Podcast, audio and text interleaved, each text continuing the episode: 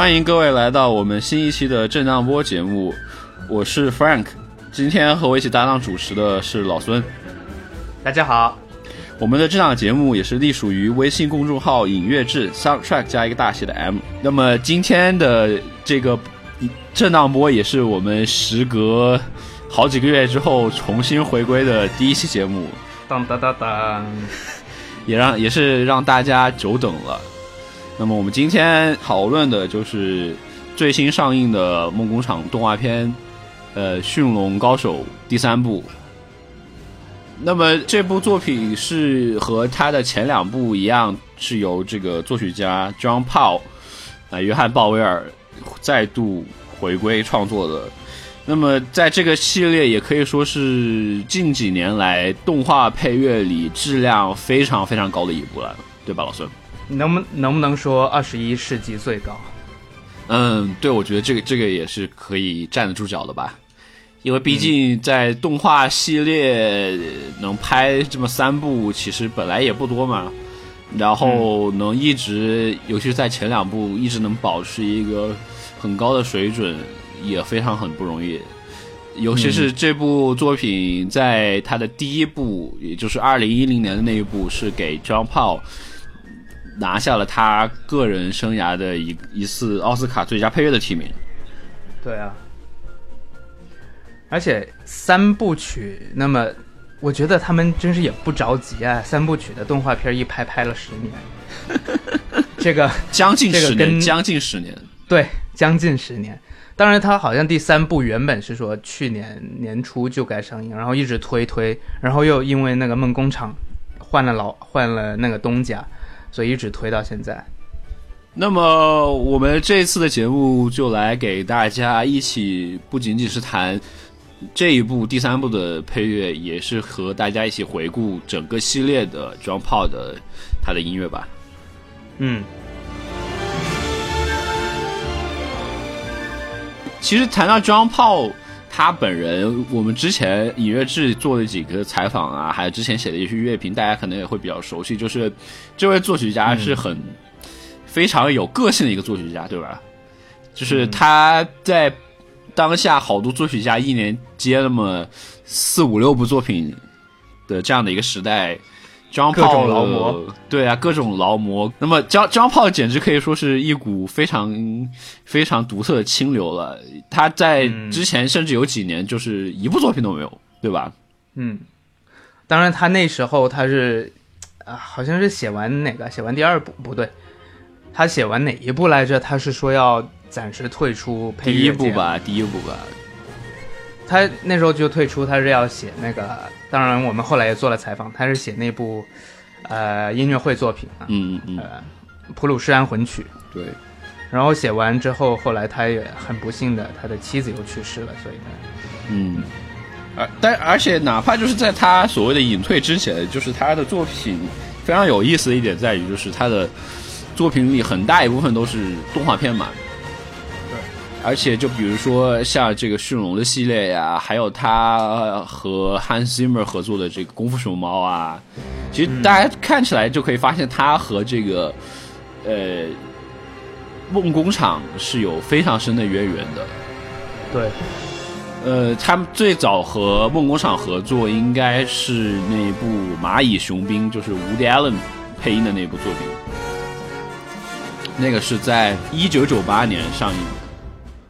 嗯然后同时在，然后后面还给二零零零年的这个小鸡快跑，呃，Chicken Run，这个是也是梦工厂和阿德曼就是一起做的一个作品。二零零零年还有那个勇闯黄金城，也是他又和 Hans Zimmer 一起合作的。对。所以这个其实这个我觉得就是一，毕竟就是梦工厂刚刚成立的时候，就是直接拉 Hans Zimmer 去做他们的那个音乐总监嘛，对吧？对，所以他现在还是吧？应该。呃，那就不知道了。如果如果上维基看一下，他还是会写的。嗯 Hans Zimmer 是梦工厂音乐部门的总监嘛？嗯，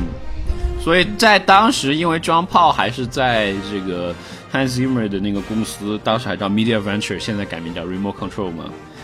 在在，所以在所以在那个时候就可以看出他是对动画确实有非常个人的一种爱好在这里。包括后面嗯他除了梦工厂，好像和好莱坞几大主流的动画公司，除了皮克斯之外的都有合作，对吧？像嗯比较有名，当然比较稳定的合作的就是蓝天和梦工厂嘛。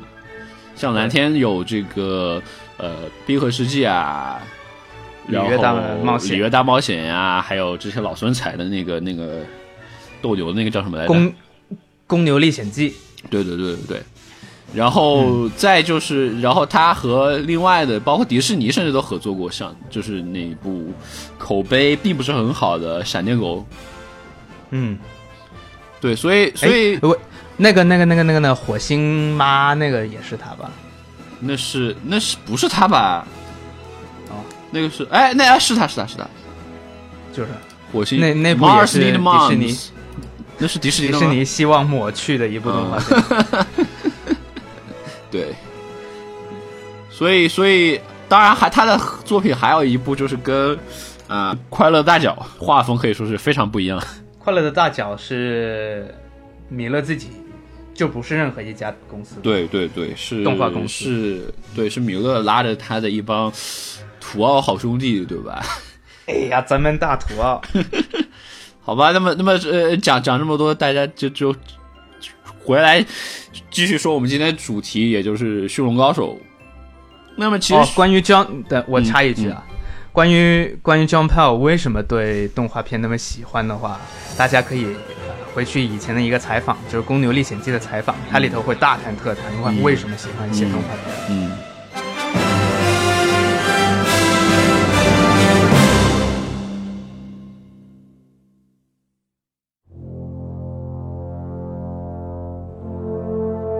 那么讲回《驯龙高手》，其实《驯龙高手》当时第一部那个配乐确实是可以说是我觉得用惊为天人来形容，就是里面的各种主题啊以及场景的写作啊都是非常让人耳目一新，同时它的尤其是它对旋律的写作，很多非常非常优美的旋律对。在里面。那么在《驯龙》第一部里头，主题的话，呃，用的最多的几个，它主题写的太多了，讲一讲三部曲加起来一共大概是快有二十个主题，然后快还有十多个动机这样子的。嗯嗯嗯，动画片呢，不是星战呢，动画片都有那么多主题。那么第一个主题的话，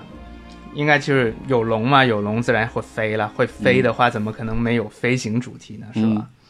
飞行主题我们已经之前很多期节目里头都有各种各样的了，像是神奇动物，然后像是哈利波特，像是还有什么飞行主题啊？比较著名的飞行主题，E.T. E.T. 啊虽然啊，我们没讲过超人呐、钢铁之躯那个 fly，超人，对对，所以是在在一个可能是好莱坞专利吧，因为他们特别拍怎么说呢，想象力比较大的呃科幻或者奇幻的，都会涉及到飞。人最大的梦想就是飞嘛。嗯那一讲飞的话，作曲家就是大好的机会去写飞行主题，所以飞行主题在好莱坞电影文化里头真的是一个特别、啊特别神奇的存在。阿凡达，所以在哎，阿凡达，我觉得 Junkie XL 要写下一部阿凡达。嗯，说到飞行主题，驯龙它的飞行主题是这样子的。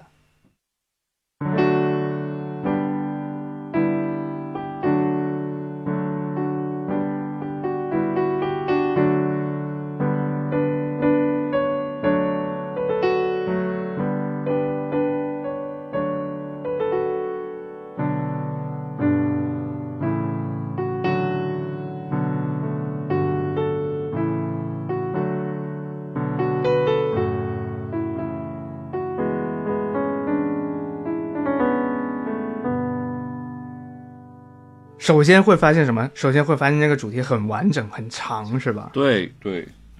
然后它还有一个我觉得挺有意思的一个呃小细节吧，我们可以再听一下，你会发现它的每一个音的，要么是开头，要么是结尾，都会落到一个音阶里的第三个音，一个就是一个调的第三个音是，就是哆来咪的咪上。通俗来、嗯通俗来讲，就听再听一下啊。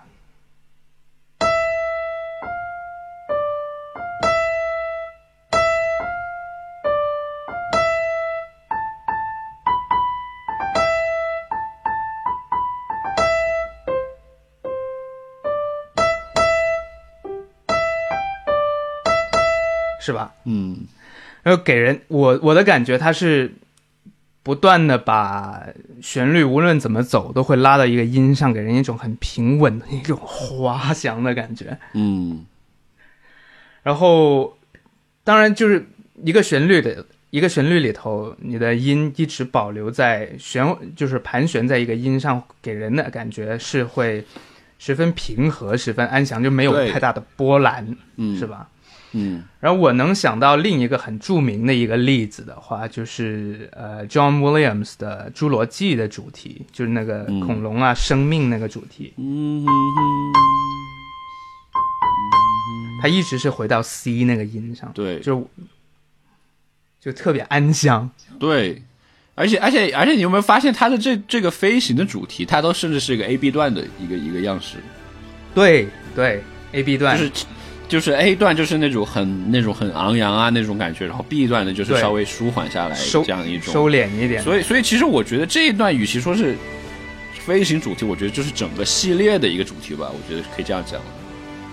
但当然你也可以这样讲，但它使用的上的确是它飞的时候才会用这一个主题，嗯所以我就把它姑且叫做飞行主题。嗯然后整个系列里头，我觉得整个系列，特别是第一部里头，随便三五个主题，你都觉得是那个响当当的，可以当成系列的主题，是吧？嗯所以第二个我觉得也能当成系列的主题的，就是一个类似于冒险或者战争，嗯就打架、冒险嗯，那种那种感觉的，造起来的这样是吧？对，搞起来。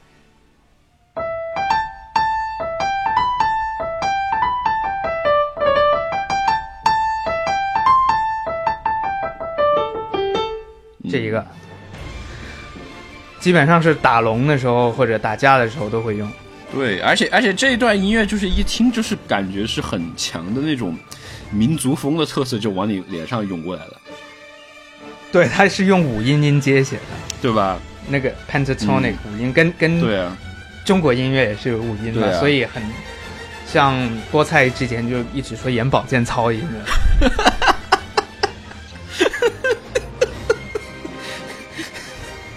特别特别中国风，但其实这是也是有原因的，因为、嗯。呃，凯尔特音乐它是也是用五音音节嘛。对，这个关于凯尔特音乐的话，大家详情可以去中土的那一个频道，中土频道的，我想想，应该是第二期，我们特别讲那个霍比特人音乐背景的时候，会讲了很多呃关于凯尔特音乐的背景了。嗯当然，我们会疑问为什么在呃维京一个背景的情况下会有凯尔特音乐的出现，是吧？嗯，对，因为因为毕竟维京文化基本上是属于一种已经消亡的文化了嘛，对吧？没错，就好比那些写古罗马那种史诗片的时候，也基本上不可能说我去给你复原当年罗马人的音乐嘛。对，也没谱子记是吧？对，那个所以这种凯尔特的风格呢，就经常是被拿来啊作为这个替代品。还有一个原因呢，就是因为当时维京大殖民嘛，维京人对他们在呃凯尔特，就是苏格兰呐、爱尔兰嗯。那些地方，全都是呃，当然是打过交道啊，战争也好，贸易也好，所以两个两凯尔特文化跟维京文化的融合，其实在当年是水所谓水乳交融的了。对，然后两边的人都有互相的人的血统，所以嗯，他们的文化都有互相影响。对。当然，后来维京的文化就变成了北欧的文化，挪威啊，然后再传下去变日耳曼呐、所以都是有一个渊源在那儿的。对，而且就就很简单，就是在你比如说你看这个《驯龙高手》这三部里面出现的那种文字，就看起来像个那种树棍子一样的那种，嗯就是古代的如尼文。嗯，那么这种文字是在凯尔特人的文化里面也是经常可以找得到的，就比如说像那个什么他们的一些文物啊什么的，包括在《哈利波特》里面讲什么古代魔法里面都是用如林文写的嘛。对，赫敏专长。对，就尤其是在北方，就是在地理上面也可以看得到，就是像那个北欧啊和这个英伦的北部也是挨得非常的近，对，有这种地理的亲缘上，再加上这个凯尔特的这种音乐，我觉得就是在在近几十年来，就一基本上被认为就是一种代表欧洲的所谓的先民啊，就是这种很古老啊、神秘的这种传统嘛。嗯，所以就包括你看，不管是这种维京人还是什么精灵啊，这种这种，只要是这种看起来很很古老、很神秘的这种文化，基本上都会跟凯尔特的这种音乐或者东西这种元素在里面，德鲁伊。对吧？对，没错。所以，而且而且，John Pell 还有一个私心，就是他是有那个呃苏格兰血统的，所以他对凯尔特音乐文化是自小就了如指掌，所以他也就很擅长的这样利用凯尔特音乐的文化。而且我觉得在他表示，请你加入，一起加入苏格兰粉丝群。我觉得 James Horner 用的那个风笛还是比比 John Pell 还要多得多。那么主题上的话，还有一些特别醒目的主题。另一个的话是可以可以称之为是友情主题吧，嗯是这样子的。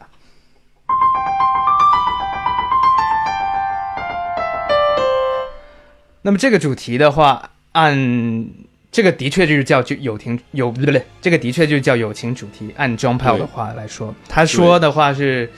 呃，整部作品最难写的一个主题，他是写到想求死一样都写不出来的。一个采访里他是这样说的，但最终他出来的话，真的是给人的感觉就很棒。他首先这个主题出现的话是，呃，应该是无涯掉到了那个小山谷里头，对，然后呃小哥哥去找他，小哥哥好奇怪，小哥哥去找他。呃，然后然后龙就很凶的那么跳上来，把他摁在地上，然后那时候好像是风笛演奏的，扑倒，壁咚。然后那时候是风笛演奏的嘛，然后它还是以一个小调的形式呈现，给人的一种就是很有一种呃呃帝王的庄严。嗯，就我我即使是被你伤了，我也是把你扑倒。然后这个主题到后来才会慢慢发展的变得越来越轻松，然后来象征他俩之间越来越紧密的一个关系嘛，嗯，嗯所以就成为了友情主题。然后最最棒的一段就是在沙滩上画画，然后他俩就慢慢的走到一起，是吧？嗯那首应该是叫叫什么叫？Forbidden Friendship，禁忌的友情。嗯，友情主题名字已经在曲目里了。对，然后，而且那一段到结尾，他们那个小哥哥把手伸出来要摸龙，也就是海豹的那个场景的那一段，出现了一个很美的一个呃女生的一个怎么说呢？来形容一下我的词词藻不够厉害，探吻探探碗，哈哈哈哈，那样那样的一种呃声音，嗯。呃，哼的还是飞行主题，就很散的，几乎听不出是飞行主题的飞行主题。嗯。呃，菠菜菠菜的意思是这一个可以是一个小呃抚抚摸动机，抚摸动机。因为到第三部的最后，他小哥哥让他的儿子女儿去摸无涯的时候，也是用了一段同样的女声叹息，嗯然后慢慢唱出飞行主题来，所以就有点就是第一次见面呐、或者第一次肉体接触 的一个声音。对，但是但是我个人觉得还是算是两个，其实就是这两个场景，就是很明显就是一种致敬也好啊，或者情怀也好的嘛，就是一种照应重复嘛，对啊，照应。嗯，所以他的音乐也就是在这方面也做到了这一点。其实，在第三部像这样的场景还有很多，我们后面还会继续给大家、呃来分析。然后这一段我当时第一次听，印象最深的就是他的那个乐器的使用。我记得这他那一个就是在 Forbidden Friendship 这个这里用的好像是类似这种马林巴还是木琴的这种感觉，就是敲敲叮叮咚咚叮叮咚咚这种，就是很、嗯就是有这种童趣的一种感觉在里面。而且小心翼翼是吧？对啊，而且整部像三部曲的配在配器上，它也是用了很多呃，不单只是凯尔特，而且用了很多北欧的乐器啊，对啊，呃，哈登脚琴啊，然后当然有风笛啊，然后还有 War Pipes，、呃 那个嘣，嗯。然后还用了什么呢？我觉得应该还是六孔小笛，Penny Whistle 写的是，Penny Whistle 对，那就是呃呃呃呃魔戒里头用的那一种。嗯，Fiddle，fiddle，呃，小提琴，嗯，凯尔特呃，他写的是那种小提琴的拉法，Hard Hard Danger Fiddle，哈登脚琴嘛，嗯嗯嗯，所以就在音色上也是给你一个特别呃北欧以及呃北北北英格兰、对，凯尔特、爱尔兰、苏格兰那种感觉，嗯。特别反正很北很北。对，除了这三个，一听起来都觉得像是全片的大主题的一些旋律，还有一个我觉得也嗯特别值得提的，就是女朋友。当然，那第一部还不是女朋友，一开始小暧昧的小暧小暧昧的主题，它的主题是。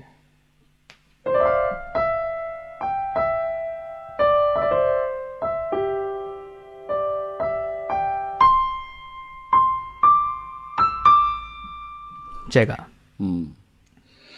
小暧昧的主题，嗯，你有什么补充吗？当然这这个主题就不得不提他在第一部里面一个完整的展示的一个场景，就是呃，Astrid 发现了这个 Hiccup 的小秘密，然后结果被、嗯被这个哎 被 Hiccup 和他的 Toothless 一起结识，然后来了一次这个骑龙的这个兜风，对吧？对，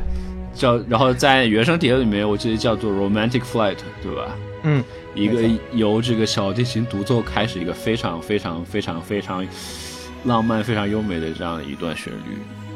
对，它而且之前是有一个很大的反差，是呃用的很调皮的，嗯，就是管管弦齐鸣的演奏，把那种呃 S 那时当时的混乱呐、呃恐恐惧嗯，弄出来，但是也很调皮，然后忽然嗯风平浪静，然后小提琴独奏，然后夕阳西下，对，然后对那一段就是我记得在当时画面也是拍的非常美，在在那个空中去嗯摸那个云呀、然后极光啊，然后那个夜晚呀、夜空啊什么的，就对，真的就是把妹非常非常高手，也算是。我有有龙做秘籍，你说谁把不了？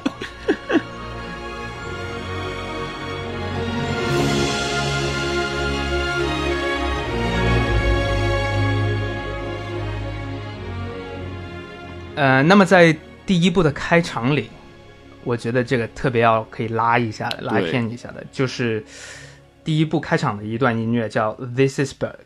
对，整一段音乐呢。呈现了除了友谊那个大主题没呈现，基本上我们刚刚提到的那些个主题，全部都有在里面可以找得到，而且还有很多其他的没那么重要的主题小以及的动机，啊什么的，嗯，而且是配在一个一开场就开打的一个呃一个场景里头。对啊，然后你单独听这段音乐，你会完全发现它根本不像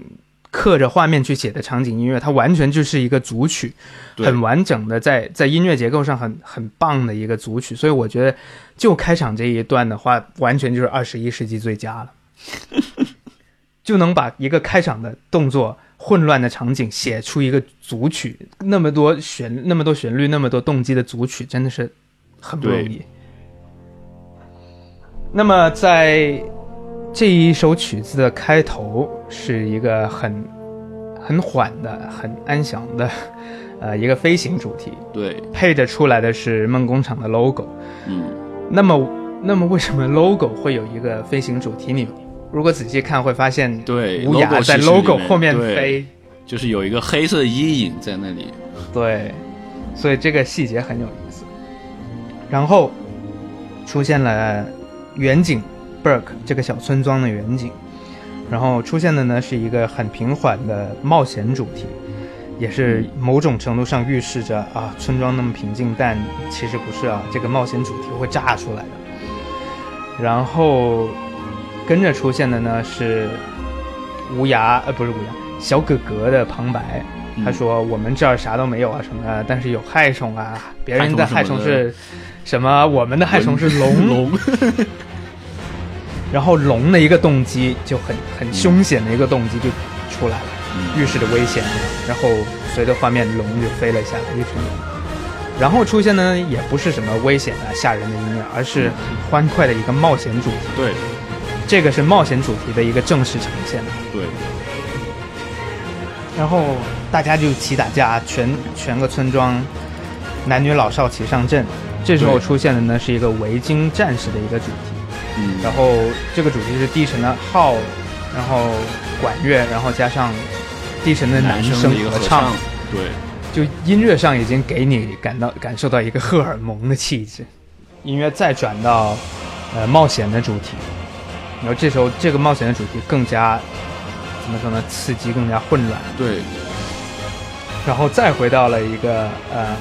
维京的主题的一个变奏，然后镜头是具体是聚到、呃、小葛他老爸也就是酋长，空手套白龙，然后再出现一次围那个呃战斗主题，呃也就是冒险主题。你会发现冒险主题它是很工整的，冒险一次，然后给你看围巾，然后冒险一次给你看围巾，然后再冒险一次，接下来出现的呢是年轻维新的一个小动机。嗯，然后这时候用的就是在小哥哥身上了。小哥哥他是在帮别人打铁哈，对，体体打射手质衰弱不 不宜上场。然后这一段他的配器也就马上变得非常非常的这个小了，对吧？从前面的大铜管呀、打击乐，然后马上变成这个笛子呀、各种小木管在这儿。然后马上镜头又拉出去跟你说为什么房子是新的，因为全都烧掉了。对，然后这时候又出现了维京战士的主题，嗯，烧了房子就要灭火啦。然后他就看到个小青梅竹马，小梅梅当时的暗恋泼水去救火。对，这时候一个慢一个很恶搞的一个慢镜头加回首，英雄不看爆破，出现了 Astrid 的一个主题，很平缓，但它也很很女汉子，我觉得那个。对对对。噔噔噔然后这时候才会出现小哥哥自己正式的主题，嗯，也就是一个噔噔噔噔噔噔噔，一个特别小可爱的一个小行军一样，他是准备拿着自己的小发明去打龙嘛，对，所以一个完全没气势的一个小小进行曲。所以这一段的音乐，你会发现啊、真的是从头到尾一气呵成。行云流水。对，行云流就水，是就是这一段音乐，我真的感觉就是有点像一个电影的长镜头对吧？对这种一镜到底，然后把所有的你要想要的这个信息啊、人物、事件全部把它归总在里面，但是又不让你觉得很乱，反而是你会觉得非常舒服。音乐上的场景，对，因为因为这像这种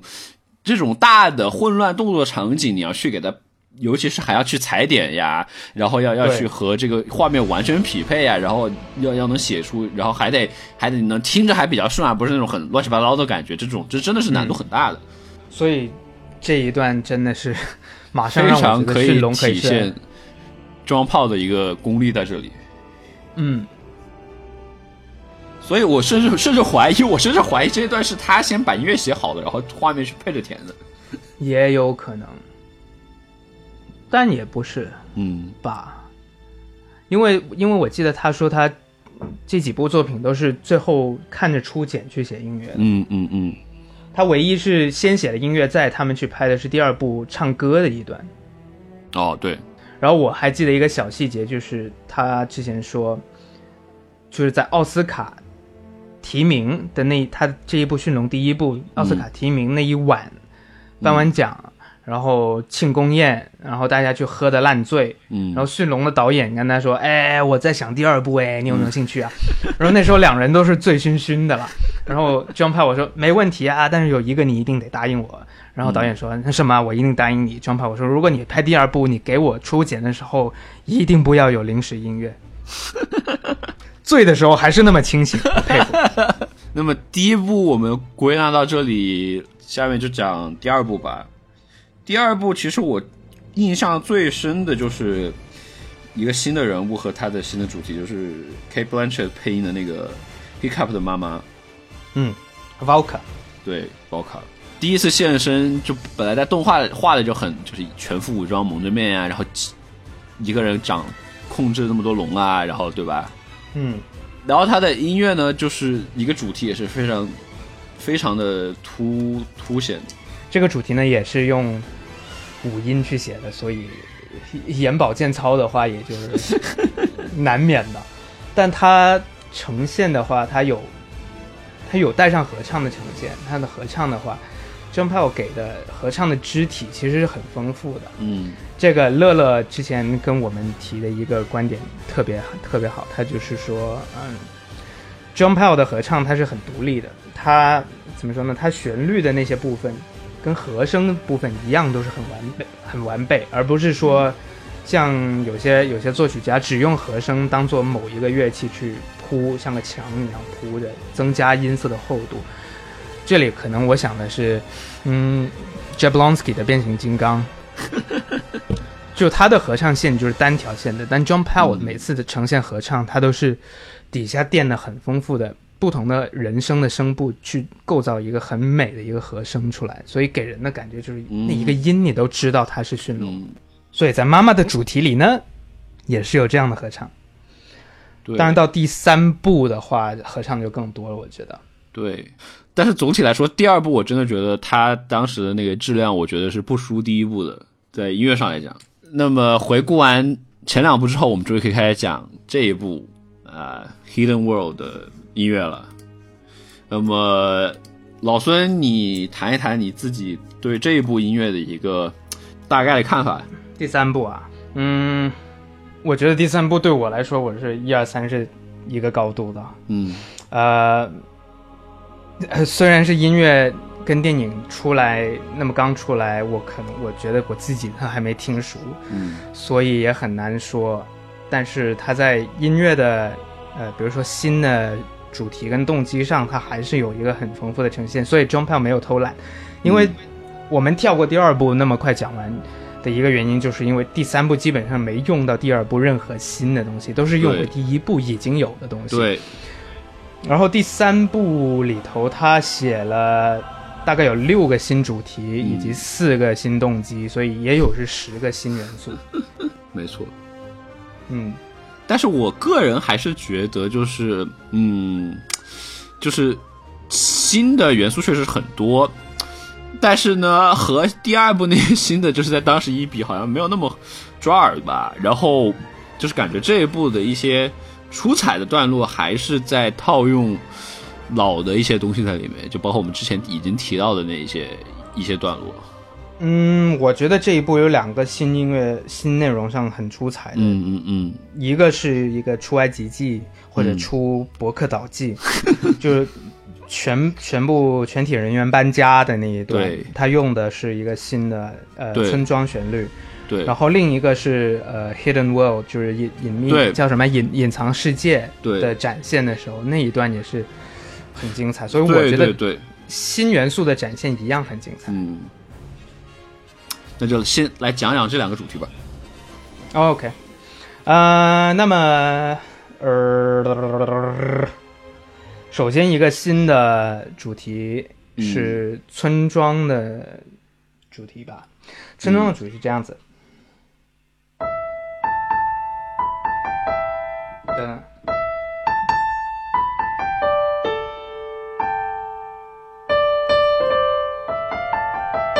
这个嘛，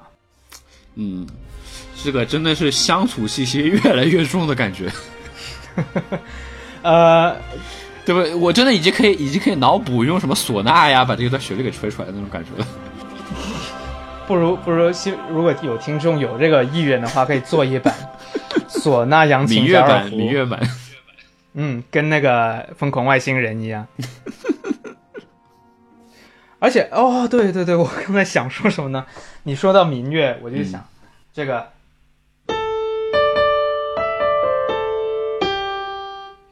给我给我一个感觉是，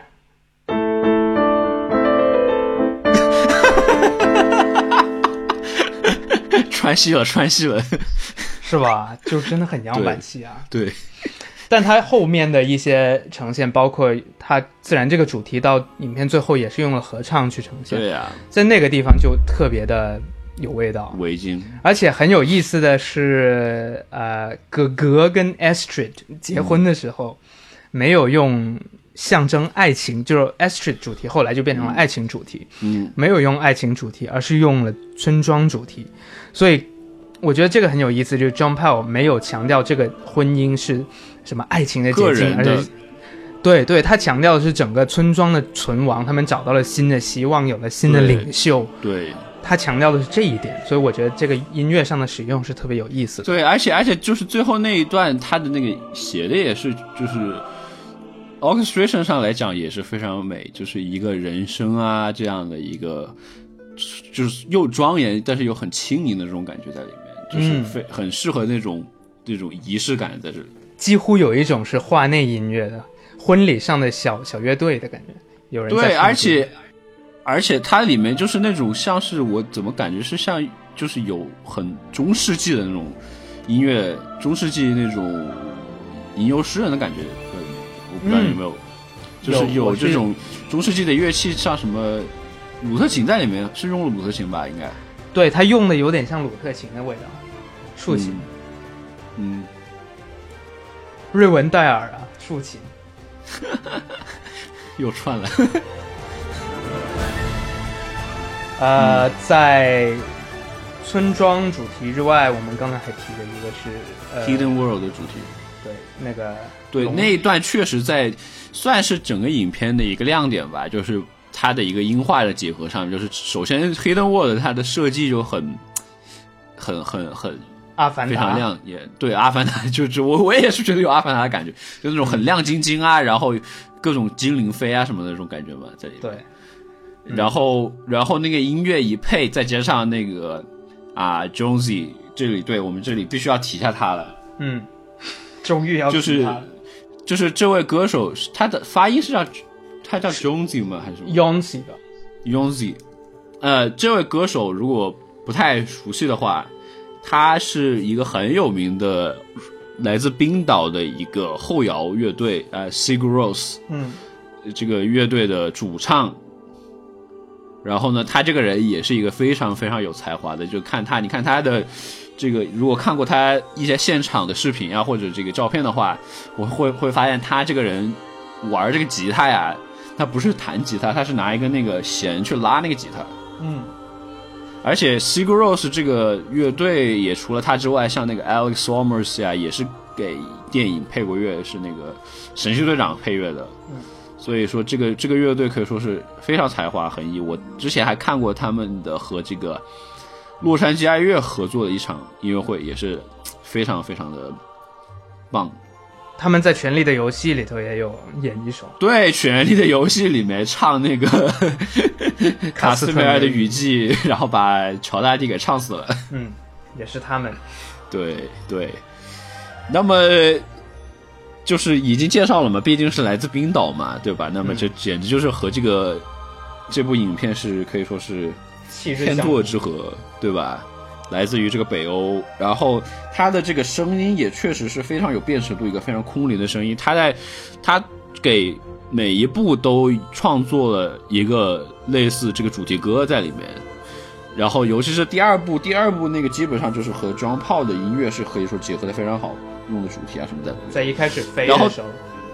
对对对，然后到了这一部里，他就已经他直接。就是再一次介入到这个配乐的里面，就是在 Hidden World 在这一个这一个场景的时候，直接把他的嗓音，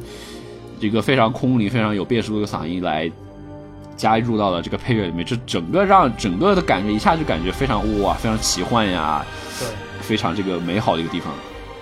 他的声音就给人一种异世界的感觉。对。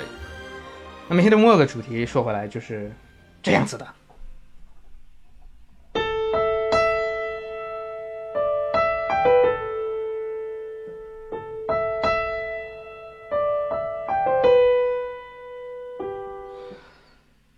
嗯，但是他在在呈现的时候，就是好像是我感觉是把旋律给弱化了。他第一部分对他呃唱有有人唱的时候，就是独唱的时候，他的确是弱化了这一个旋律。但是到他后面整个音乐推到高潮的时候，其实是大合唱来的。大合唱的时候就出现了，就是在刚刚进入其实那段，我觉得真的是我觉得是有 s i g r o s 就是。Jon Jonesy 的影响在里面，就是他那种很完全没有词的那种唱法呀，然后一种比较氛围的这种感觉在里面。对，然后到后面才是 John Pell 比较临场，有管弦齐鸣，大合唱这样子。对，因为就是在画面上配合也是，就是先有点像那个《桃花源记》初级侠财通人什么什么，对吧？复兴然后，然后，然后，然后进去之后，然后才看到就是豁然开朗，就是对豁然开朗。然后包括后面就是，包括后面还有那个 Toothless 无牙在里面，就是非常王者风范的在那里面，对吧？对，大家朝拜呀，这种就是所以后面气势才上来了，对吧？嗯。那么说到 Toothless，就得他就得就得说他的爱情关系。对，这一部就是。看海报就知道嘛，这个龙也开始谈恋爱了，对吧？你呢？黑白黑白双煞，海报海报应该就是龙已经谈恋爱了，那你呢？嗯，这个恋爱主题很有意思，它是一个三拍子的舞曲的写法。对，华尔兹恋爱主题呢是是这样子。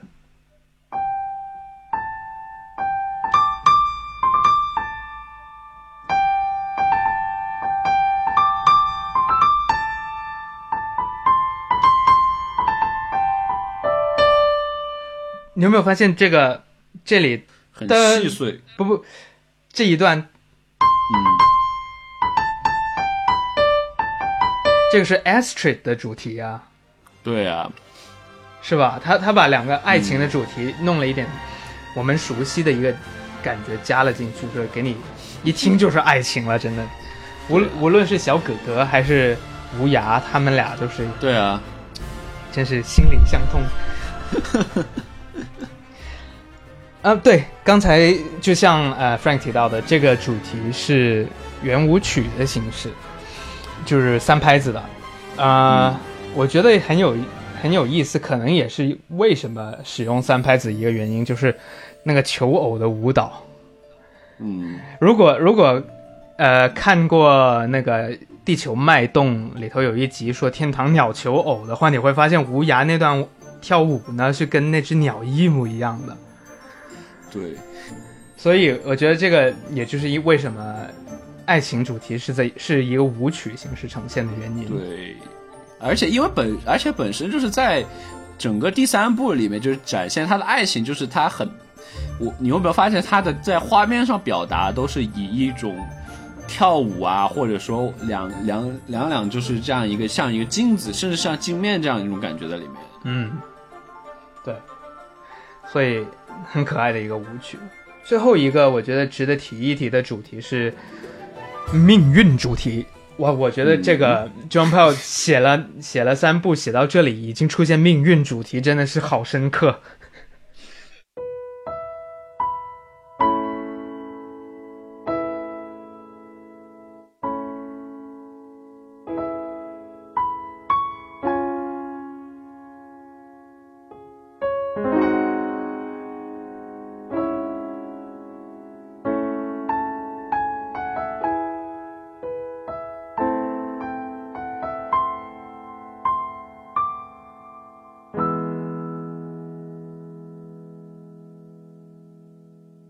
呃，这个命运主题嘛，嗯、使用上一个是在一开始回忆爸爸跟他讲，远处可能某某个地方地地那个世界的边界有一个 hidden world，有一个神秘的世界，然后这时候既出现了，先是出现神秘世界主题，然后出现了这个命运主题，仿佛就告诉你啊，整个村庄的命运最终是去呃要去寻找那个地方。然后最后一次出现比较催泪的就是他们分别的时候，有点印象了吗？啊，对，但是我觉得这个你你要把它叫命运主题，我觉得还不如叫做一个这种终章的主题，不是我叫的，John Pell 自己叫的嗯，是吗？啊。他是说这个叫命运主题，嗯，感觉有点柴可夫斯基的感觉。嗯，对，就这个命运主题，它是用在了最催泪的一段，就无涯跟小哥哥分别的时候，是一个先是也是竖琴，然后加女声，然后最终是整个弦乐涌出一个真的令人听起来就好想哭的一个和声，就一个很的。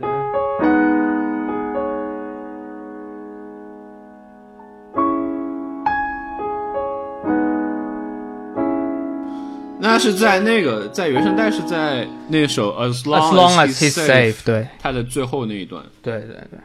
对，就是那段那段拍的也是蛮催泪的嘛，就是就是不仅仅是 Hiccup 跟 Toothless 要分别，然后所有的全村的人都把那个他们的这个座驾给卸下来，然后跟龙告别，然后然后一群龙就飞走了，然后最后 Toothless 跟他告别，对对吧？对，啊，但是我感觉我我主要是这个这一部我不太满意的一点就是它的动作场景写的就是要么就是直接套这个第一部的套路，要么就是感觉有点有点干巴巴在里面，就是没有没有了前两部的那种流畅性吧，我觉得。嗯，而我觉我不知道这是不是原因啊啊，这个之前乐乐乐乐乐也是说提过这一个，他的、嗯他的观点呢挺有意思，是更有中年气质。就这部的，就是尽管这部的音乐那个听感，比如说风格啊、写作模式都跟之前两部是很很有很有一致性的，嗯，但基本它有，无论是剧情上，就是角色上，它都是有一个类似于步入成年、步入中年的。然后音乐大体就是可能是偏软化，没有前两部那么呃刺激。有，但是但是片里面最后跟龙告别的时候也还，那才刚也也不能叫中年呀，到后面就后面重逢那才一一大大把胡子那才叫中年，我觉得都还没有到哎。，你你你要知道，你要知道那时候的人活那平均寿命四十岁，那时候已经是中年了。那你看老妈呢？老妈还那么光彩照人的，还还被还被小他至少几十岁、十几岁的 这个黑咖的小伙伴追呢。那那这这个情节，我真的觉得是在第三部里面最无力吐槽的。但我觉得，我觉得这种狗狗血狗血追求爱的那个，已经已经在前两部已经有了那个脸长长的那个妹子，但是但是我知道，但是那个至少还能算是勉强算是同辈嘛，但是这个已经完全就是，已经完全完全真的有点很很狗血的含义在里面。嗯，但是其实我觉得就是，当然我可能是我过度苛责了一点吧，但是就是这一部有一些啊回用第一部的一些套路，其实还是蛮有这个泪点或者说情怀的东西在里面的。就我印象比较深的一个场景，就是在影片最后，就是那个 Hiccup 为了就是和那个反派大战嘛，此处有剧透，然后他就是从那个龙身上被 被被拽下去了嘛，然后两个人在那自由落体，然后眼看着就要摔摔下去摔死了嘛，然后这个时候突然被这个恢复状态的这个呃 Light Fury 是吧？还是叫 White Fury 忘了、Light Fury，Light Fury 对，给冲下来俯冲下来把他给救了，然后那那就是这个场景，它的这个分镜头就和呃第一部里面就是 Hiccup 和这个 Toothless 第一次去试驾，然后也是飞到一半飞上天，然后啪掉下来了，然后最后被救了，那基本上是一模一样的。然后这个在音乐上，John Paul 也是基本上就是完全照搬了那一段的一个音乐，就是一个飞行主题出来呀，然后然后包括友谊、友情主题，友情主题啊，全部出来，就对，也也可以象征着就是说这个，就这一段就是啊，Hiccup 跟他的这个 Toothless 的女朋友终于这个两个人相认了，是吧？见家长。对，见家长。我觉得这些照应还是真的很有泪点，包嗯括我们刚才提到那个，呃，第一次肉体触摸那个，对，第一次接触，第一次接触，然后到第三部变成 Hiccup 带着自己的儿女去第一次见这个 Toothless，然后摸他的头。对，对，都是都是为了泪点，不是叫自自我重复，知道吧？所以的话，我觉得这样这样一个系列下来，我确实是认同老孙的看法，就是算是新世纪这个这么多动画系列里，音乐可以说是质量最高的一部吧。嗯，那么接下来，John Paul 他的我们查到他的一个新的作品，又是一部动画，是改编自这个杰克伦敦的一个著名的小说《荒野的呼唤》（Call of the Wild），是在今年圣诞档会上映的这样一部动画。然后呢，他这也是导演呢是《驯龙高手》第一部的导演，嗯，所以算是一个再度合作嘛。而且又是一个动画片，这个主主角又是个动物，是是条狗，所以还是期非常期待双炮能给带给我们带来一个新的非常好的作品嘛。嗯，哦，呃，还还差一个嘴的呢，就是 John Pell 去年给呃《星球大战外传》的那个叫游侠索罗写的配乐，拿了我们 IFMCA，也就是国际呃电影音乐评论协会的年度配乐大奖，嗯，服不服？反正所以说反正我是投了票的。我真的觉得是张炮，他确实是当下的好莱坞的主流作曲家里面，在动作戏写非常有自己一套的。嗯就是他，就是首先他是一个很老派的，就是以这种管弦呀、主导动机这样的一个方法去创作配乐的。但是呢，他不像我们比如说反面典型 Michael Giacchino 对吧？写动作配乐就是狂按喇叭或者然后就乱七八糟的这样的感觉在里面。张炮就真的是能够你听他的，哪怕是动作戏的配乐都能够抓住它的旋律，对一条旋律线在里面，就是非常这种流畅，而不会觉得很嘈杂呀、很混乱这种感觉在里面。对对，所以说，再加上他之前还写过像《谍影重重》这样，可以说是非常划时代的这样的一个动作配乐，所以真的是，唉，两次高峰是吧？一次高峰《谍影重重》，一次高峰是《驯龙三部曲》。对吧？对啊，所以说还是得多多写多写，让大家能够一饱耳福。好吧，那么今天的节目也就到这里了。呃，我们的郑大波节目呢，也是隶属于微信公众号“一月制 Soundtrack” 一个大写的 M，并且我们的节目在虾米音乐、网易云音乐、苹果 Podcast、喜马拉雅、荔枝 FM、QQ 音乐以及 B 站这些平台上联合播出，具体搜索“音乐志”或者“郑大波”就可以啦。另外，如果你是 Windows Phone 的用户，也可以在我们的公众号推送内容中找到订阅链接，提交就可以在自带播客中订阅了。你能不能自然点？那么啊，今天的节目就到这里，希望我们下一次。嗯，不用再隔这么久了吧，老孙。你别问我，就 我还我还有魔戒呢，我。行，那就这样吧，大家再见，拜拜，下次再见，下次再见。